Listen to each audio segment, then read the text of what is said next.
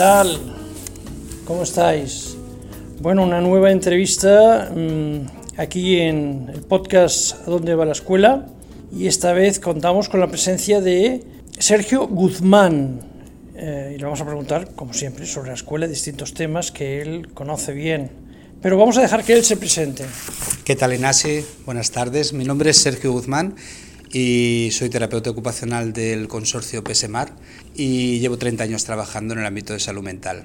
También llevo 26 dedicado a dar clase en distintas universidades. He dado formación en más de 30 universidades de España y en Italia. Y bueno, eh, me considero una persona apasionada, una persona curiosa y una persona que me gusta ayudar a los demás.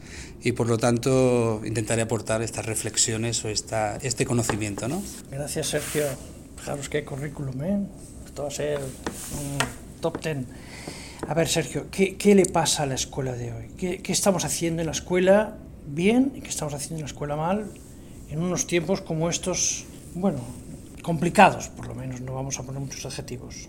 En mi experiencia, creo que hay dos factores que, que, que son determinantes. Uno, el mundo de las prisas y el mundo de, de, de, del estrés en el cual estamos sumergidos y también sumergimos a, a los chicas y chicos que están estudiando, que sería una de las variables. Yo creo que todos nos movemos ya por protocolos y por formas muy estándar que van al máximo rendimiento y a la operatividad de las cosas.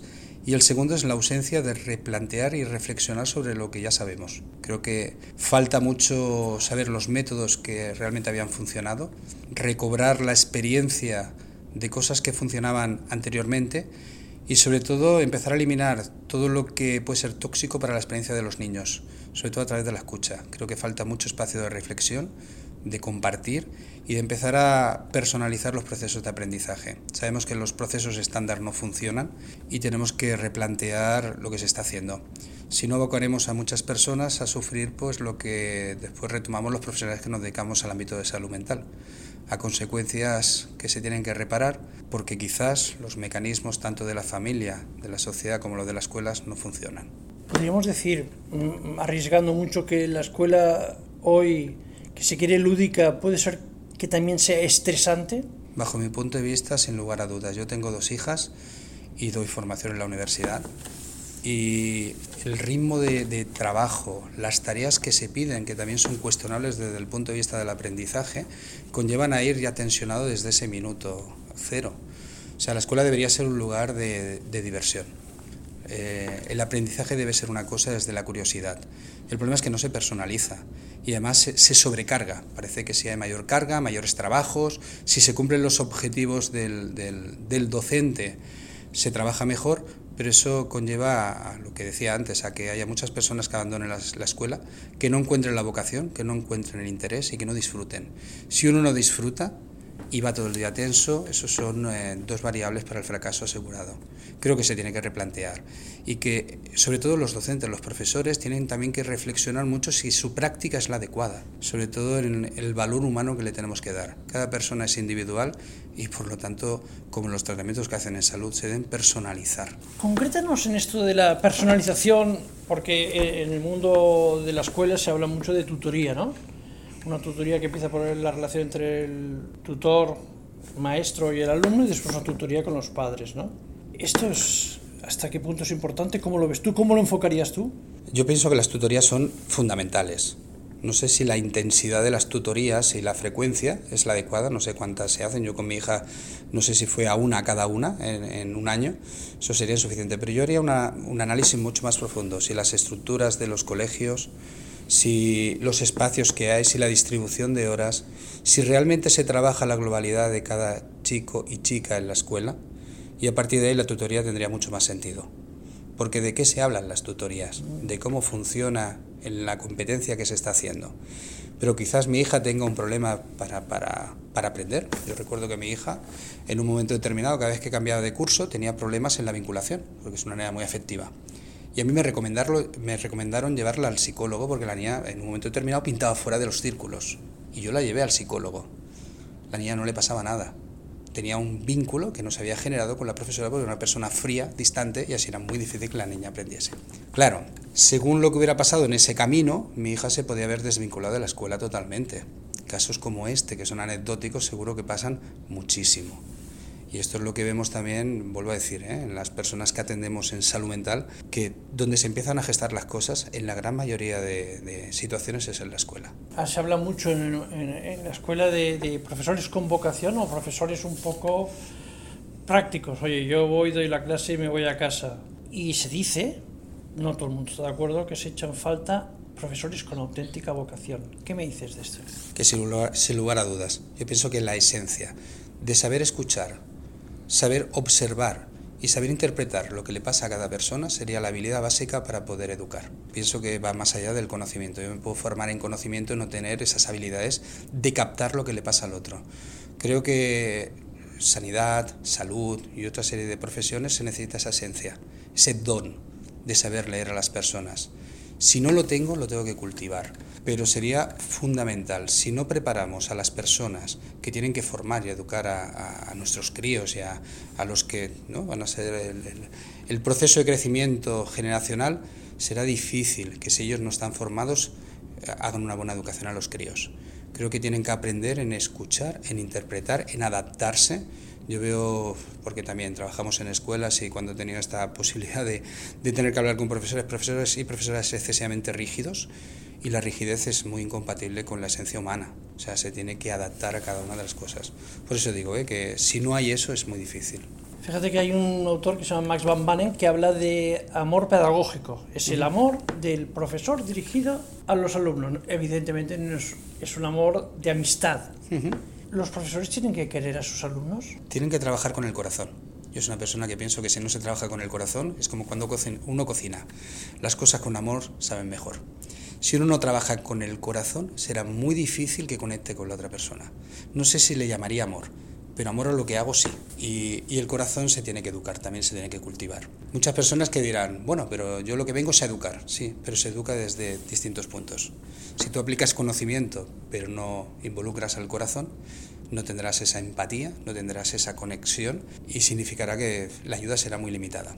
¿Significa que voy a conectar con todas las personas? No. Por eso también tenemos que saber los límites, que cuando nuestro corazón no conecta con alguien, también saber transmitir. O sea, somos tan soberbios que pensamos que tenemos respuestas para todo el mundo, y no es cierto. O sea, lo más difícil es saber llegar a alguien y saber entrar en su corazón también. Pienso que el amor es el ingrediente fundamental para hacer las cosas. Vamos al otro extremo del, del, corazón. Bullying en, en, las aulas, bullying en el descanso, mejor dicho, incluso fuera, y después el ciberbullying. Tú que estás en el mundo de la salud, ¿qué opinas de todo esto? Bueno, que no dejan de ser síntomas de que estamos en una sociedad muy enferma. O sea, realmente se han perdido valores de gratitud, de amistad, de cohesión, y esto es preocupante. O sea, podemos abordar el bullying, podemos poner medidas correctoras, pero si no vamos al origen, difícilmente solucionaremos el problema. Tenemos que replantearnos qué está pasando con el juego en los chicos y en las chicas. Tenemos que replantearnos qué está pasando con, con esta cuestión de pertenencia en los grupos, si realmente la estamos cultivando. Todo lo que ocurre con el bullying no es normal, todo lo que ocurre con violaciones en masa no es normal. Por lo tanto, tenemos que, volver a poner medidas en el juego. Yo pienso que se debería orientar de otra manera y crear espacios donde el ayudarnos unos y otros fuera el eje fundamental. La escuela, la familia y la sociedad. ¿eh? No lo centraría solamente en la escuela, pero pienso que tenemos que volver a recodificar la forma de relaciones sociales que estamos estableciendo y las que educamos. El bullying es algo que, que ha venido para estar pero que tenemos que, que, que, minimizarlo y tenemos que intentar reducirlo al máximo, al cero. Y eso significa volver a recodificar los valores y la forma de ser. Has hablado de, de la familia. ¿Qué papel tiene la familia para ti en, en, la escuela? O sea, ¿cómo se tiene que situar la familia? Eh? ¿Cómo tiene la familia que de alguna forma afrontar lo que la escuela le pide? ¿Cómo prestigiar la escuela en casa? ante los niños. No sé, te estoy dando respuestas, pero lo digo para que veas que el abanico es amplio y que digas lo que digas. Yo en mi experiencia pienso que, los padres también, ¿eh? están sumergidos en este mundo de, de, prisas y de poco tiempo, de compactar todo, que atender a críos es una tarea, yo pienso que de las más difíciles de la vida. Ser padre y ser madre no hay un manual pero eso conlleva una serie de responsabilidades y de un tiempo que tenemos que dedicar. Creo también que no es qué papel juega la familia, qué papel juega la escuela, sino qué papel jugamos conjuntamente para educar a esa persona. ¿no? Y tiene que haber mayor diálogo y mayor flexibilidad entre los padres y las escuelas. Problema, la falta de espacios. Problema, la falta de tiempos. Pero si en esos tiempos y esos espacios será difícil. Los padres tienen también que aprender a cuidar. Y creo que nos hemos entrado en este mundo excesivamente materialista que parece que los sucedáneos ¿no? de, de comprar cosas materiales a los chicos es la fórmula para compensar el tiempo que no le puedo dedicar y si no le pongo a alguien que le ayude con las matemáticas. Creo que los hijos necesitan de los padres espacio, conversación, diálogo, tiempo, paciencia y eso hay que también entrenarlo en los tiempos actuales es complicado. Y ese tiempo, paciencia, conocer a tus hijos es lo que le tenemos que transmitir también a la escuela. Esa peculiaridad de cómo es mi hija y mi hijo, para que la escuela también tenga como, como una guía de cómo adaptar los procesos educativos. O sea, no sirve con el estándar de yo dejo a mi hijo en la escuela y que el profesor o profesora haga lo que debe. Yo pienso que si la conozco a mi hija o a mi hijo, ese código lo debo llevar a la escuela, la escuela también adaptar. Por eso este binomio tiene que estar en continua conversación y comunicación. En la dirección de lo que estás diciendo, ¿tú crees que se puede formar a los padres para que eduquen mejor, no solamente en función de la escuela, sino en función de, de la vida de sus hijos, en función de la relación entre la pareja? ¿Se puede educar una nueva forma, creo que como tú propones, más sosegada de educar? Yo pienso que ambos necesitan formación. Como terapeuta ocupacional, pienso que las rutinas que montamos a nuestros hijos, las exigencias, los espacios donde los estamos haciendo explorar determinadas cosas, la calidad de las ocupaciones que están haciendo, tienen que darse formación a los profesores y a los padres. Hay muy poca formación sobre la ocupación, sobre la vida, sobre las rutinas, sobre qué deben dormir, cómo deben hacerlo. Y por lo tanto debe haber mucha formación y mucho mucho pacto o planteamiento de cómo trabajar con los críos. Creo que hace falta mucho educar y formar a los profesores y a los padres sobre esto. En general a la sociedad. Como terapeuta ocupacional pienso que falta esa formación. Estamos enfermando porque la ocupación que estamos teniendo es la multitarea, es la alta exigencia, son los contextos excesivamente edificados, la luz artificial, las pantallas, o sea, hay un montón de variables que hacen que vayamos enfermando. De hecho, la población en general ha enfermado más que hace 20 años. ¿Por qué? Por todos estos factores. ¿Qué es lo que nos falta? No conocer tanto las enfermedades que ya hay. Google, hay un montón de cosas para saber de enfermedades, sino saber cómo tengo que mejorar mi salud y de qué manera. Y en este apartado, la ocupación, los espacios y las rutinas son fundamentales. Estás hablando de espacios y yo que te conozco un poco, por eso te estoy entrevistando hoy, también me hablas, nos hablas, a los que te conocemos, de arquitecturas, eh, de la belleza de las arquitecturas, de grandes ventanales, de espacios de, un tema que también se habla mucho en la escuela, de, de el clima escolar, un, clima sosegado, donde hay gran unidad, ¿no? Pero mmm, hablemos de las arquitecturas, de los espacios, de los recreos, de, de los árboles, de... Todo eso tiene un impacto directo sobre la salud y el bienestar de las personas. A día de hoy eso pasa inadvertido porque se está edificando, aprovechando al máximo el espacio. Pero tanto la neurociencia como la arquitectura han generado lo que se llama la neuroarquitectura, que tiene que ver el impacto bioquímico que tiene en el ser humano, tal y como son los espacios. Hay otra tendencia que es el UGA, que viene de Dinamarca, del doctor Mail Wilkin, que habla también de la felicidad en las pequeñas cosas. ¿Cuáles son las recomendaciones que hacen? Que necesitamos luz solar, no podemos estar en aulas que tienen luz artificial porque no rendiremos igual. No podemos estar en espacios tan pequeños. Estas aulas que dicen vamos a meter 28 chavales ¿no? y chavalas en un aula. Esto conlleva también a que nuestra bioquímica se vea alterada. Necesitamos conexión con la naturaleza, porque somos parte de la naturaleza. Por lo tanto, yo creo que si todos hacemos el ejercicio de decir cuáles son los lugares en los cuales me siento en mayor calma y armonía, seguramente aparecerá el medio ambiente, un monasterio, la playa, mi casa. Para aprender uno lo tiene que hacer en calma, no lo puede hacer en tormenta. La pregunta es si las escuelas están en calma o en tormenta. Si el diseño arquitectónico que tienen las escuelas favorecen la salud a través del ambiente o no. Si realmente los padres y las escuelas acercamos a los chicos a estos lugares que nos dan calma y demás. Y después está otro elemento que es la belleza y la elegancia. El señor Domenico Montaner en San Pablo habla de que para que la gente se curase, la elegancia del contexto era fundamental. Y quien pueda ver el centro modernista más grande de Europa está en San Pau. Ahí uno entenderá que lo que hay en las paredes, lo que hay en mi entorno, genera también bienestar o enfermedad. Por lo tanto, si uno hace análisis ambientales, yo me dedico también a hacer análisis ambientales y a veces el problema no lo tiene la persona, lo tiene el lugar, lo tiene en donde vivo, lo que me rodea, que todo es tóxico. O sea, estamos en umbrales de muchísima eh, dieta sensorial, que eso conlleva que esté todo el día rígido. Yo necesito espacios de calma y de armonía. La cuestión es si mis hijas tienen esa paz y armonía y esos lugares están. Y si en la escuela los encuentran. Yo pienso que también aquí hay que hacer un replanteamiento. La pregunta es muy directa. La belleza, y estamos pensando en escuelas, espacios escolares, en actividades extraescolares de escuelas, ¿la belleza cura?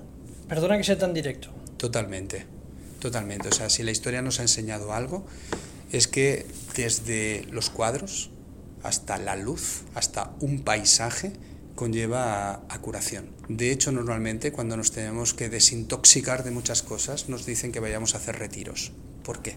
Porque realmente la belleza de los paisajes nos cura. La belleza de la arquitectura nos cura. ¿Por qué se ha hecho tanta arquitectura a lo largo de la historia? Por el impacto que ha tenido. O sea, los ancestros han sido sabios y nosotros ahora mismo tenemos que también continuar con esas señales. O sea, ahora hemos vuelto a una época modernista donde la belleza ha quedado en segundo plano y tiene que ser todo mucho más globalizado y digital. Eso globalizado y digital va en contra de nuestra salud. Por lo tanto, la belleza, sin lugar a dudas, es algo que cura. Y en las escuelas sería necesario, porque es el proceso de curiosidad, es el proceso en el cual uno está abierto a aprender, está hiperalerta de todo, y si no encuentro esa belleza, quizá no la busque después. Has mencionado digitalización y esta es una de las últimas preguntas y, y enfócala como quieras. Hay una pedagoga como no vamos a, nombrar a todo el mundo, que propone que el smartphone llegue cuanto más tarde posible porque dice ella que hay que cultivar la atención en el, niño para que, como decías tú, que sea curioso, que se sorprenda, que se maraville entre las cosas, entre la belleza y así aprenda. ¿Qué pasa con el smartphone? ¿Qué está pasando? Las tecnologías son necesarias, como todo en su justa medida, es como el deporte o como cualquier hábito que tenemos. El problema es que estamos con una adicción a todas las eh, tecnologías que además aparecen en críos excesivamente pronto, con un año, con dos, con tres. O sea, el, medio que ponemos es ya una pantalla delante de la criatura. Esto no puede ser bueno. Hemos perdido esa capacidad del juego. El juego tiene muchos ingredientes, entre ellos las relaciones sociales, eh, la motivación, el conocerte interiormente, conocer tu cuerpo. El juego es lo que genera dentro del interior del niño el crecimiento y eso se está perdiendo. ¿Por qué? Porque ahora mismo estamos con una pantalla, todo lo tenemos en ese entorno virtual. Pero ¿dónde queda el que yo me active, el que yo pueda tener unas relaciones positivas? Los grandes autores del bienestar, el doctor Tal Ben Sahar, habla también de esto, de cultivar el espíritu, el cuerpo, la, la inteligencia, todo a través de cosas donde no está lo digital. Lo digital realmente en el niño es una toxicidad, es como darle un cigarro, realmente.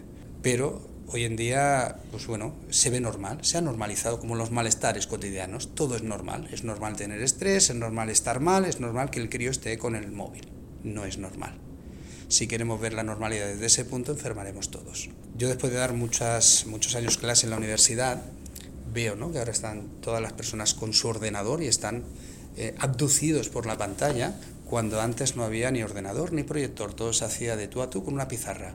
Las relaciones mejoraban. El indicador de mayor felicidad a lo largo de la historia que se hizo a través de la psicología positivista, que duró 70 años, decía que para ser más felices necesitamos las relaciones cotidianas, la conversación, el diálogo, el juego, que es lo que realmente conecta con las emociones, no nos hace pensar tanto. Y ahí no entraba la, digitalización, no entraban los móviles. Por lo tanto, sabemos lo que necesitamos para crecer y desarrollarnos. Sabemos lo que necesitamos para nuestros hijos. Yo soy partidario de que cuanto más tarde, mejor. Ultimísima pregunta. Internet, eh, las, redes sociales, las, Big Tech, Amazon, Facebook, etcétera. Bueno, Facebook ahora se llama Meta son su, economía se funda en la monetización de la atención. Son negocios mm, captar nuestra atención. ¿Qué pasa con la atención de nuestros chavales de 16, bueno, incluso menos, 14, 15, 16? ¿Y cómo eso puede incidir en la escuela? Muchísimo. Todo eso va directamente al sistema límbico. Capta nuestra atención y el deseo de hacer determinadas cosas y nos dejamos llevar por eso.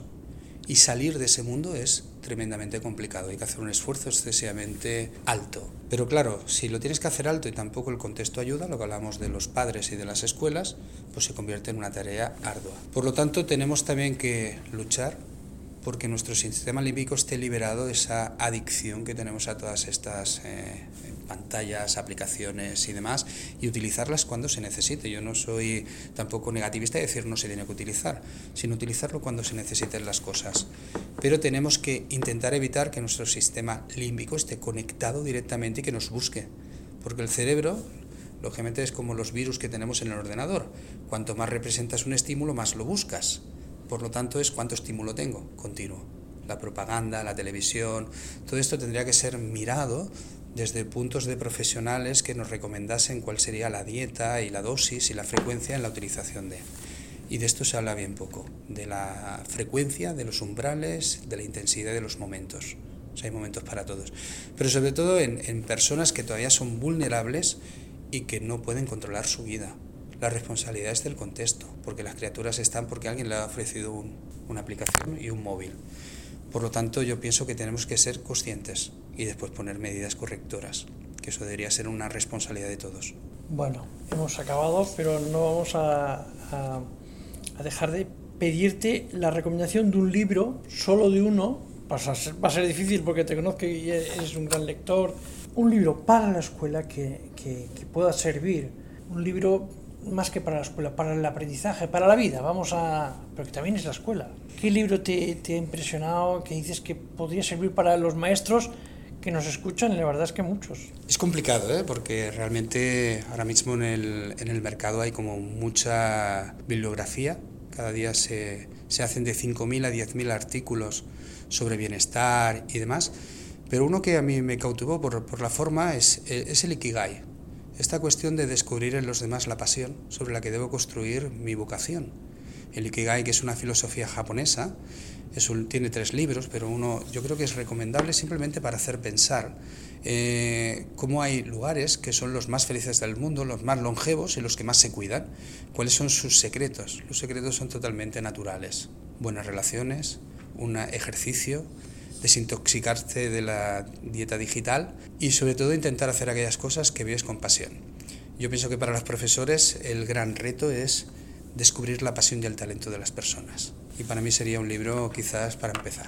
Bueno, a los oyentes de A dónde va la escuela se lo encontrarán eh, eh, al final de esta entrevista digitalmente colocada, eh, pues el, el nombre de este autor japonés, el título, los tres libros podrán consultarlo. Sergio, muchísimas gracias. Gracias a ti por, por este espacio y por poder compartir estas cositas.